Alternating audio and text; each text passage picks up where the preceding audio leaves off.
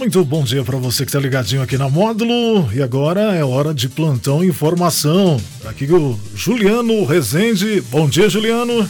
Bom dia, Anderson. Bom dia para os ouvintes do show da Módulo.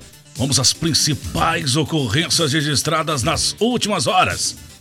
Jovem é preso após furto de pendrives de dentro de loja em patrocínio. Adolescente tenta escapar da polícia com drogas, mas acaba preso.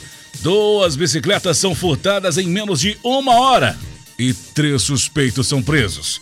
Motociclista morre em acidente na rodovia MG 737 em Guimarães. Plantão na Módulo FM. Plantão.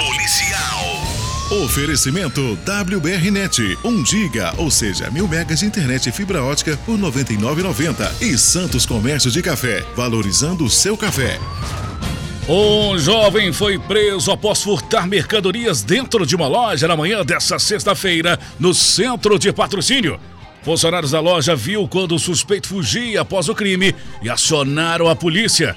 O suspeito foi encontrado com o material. Ele confessou o crime e foi preso em flagrante por furto qualificado.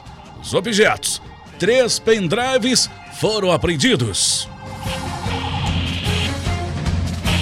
Um adolescente de 16 anos foi apreendido por suspeita de tráfico de drogas na tarde desta sexta-feira, por volta de 2h40, na rua Furtado de Menezes, no bairro Santo Antônio, em patrocínio. Segundo informações da Polícia Militar, o suspeito foi flagrado com crack. Durante patrulhamento, os militares visualizaram o menor infrator, que ao avistar a equipe policial, saiu correndo para dentro de um bar. No entanto, o suspeito foi perseguido e contido. E após buscas pessoais, os militares localizaram 26 pedras de crack prontas para comercialização, além de sacos com requisitos de mais drogas. Diante dos fatos, adolescente foi apreendido e conduzido à delegacia de polícia com o material recolhido. Duas bicicletas foram alvos de criminosos na noite dessa sexta-feira em patrocínio. O primeiro caso foi registrado na rua Expedito Dias, centro de patrocínio. No local, segundo a vítima, deixou sua bicicleta GTS de cor azul com branco no interior da garagem. E ao sair por volta de oito e meia da noite, notou ter sido furtada. Ainda conforme a vítima, o criminoso possivelmente abriu o portão ou pulou o gradil para realizar o furto. A ação do autor no primeiro furto foi registrada por câmeras de segurança, onde foi visto o suspeito descendo a rua Expedito Dias. Durante rastreamentos, dois homens foram localizados no bairro Marciano Brandão, andando na bicicleta furtada. De imediato, os suspeitos foram abordados e presos. Já a segunda bicicleta furtada aconteceu no estacionamento de um supermercado na Avenida José Armando de Queiroz. Conforme a vítima, ela deixou a sua bicicleta trancada por volta das sete e meia da noite. E ao retornar às oito e meia, constatou o furto. Conforme a polícia, o autor havia acabado de pintar a bicicleta com spray na cor prata, estando a tinta ainda fresca. Ainda foi encontrado com mesmo um aparelho notebook que teria sido furtado no dia anterior. O eletrônico foi apreendido. A PM ressalta ainda que o autor é frequentemente na, realizando prática de furto, que inclusive foi preso e autuado em flagrante recentemente, tendo deixado a prisão há cerca de dois dias.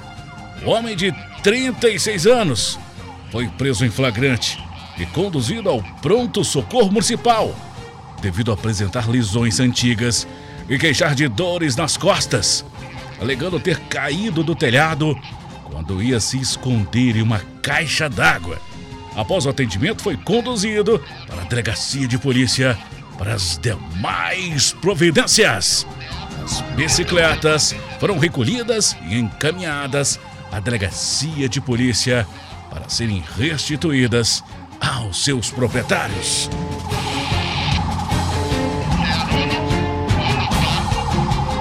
O motociclista Elismar Vinícius Gonçalves, 34 anos, morreu na manhã deste sábado, após uma colisão entre a sua moto com um veículo Hyundai HB20 na rodovia MG 737, entre Cruzeiro da Fortaleza e Guimarães.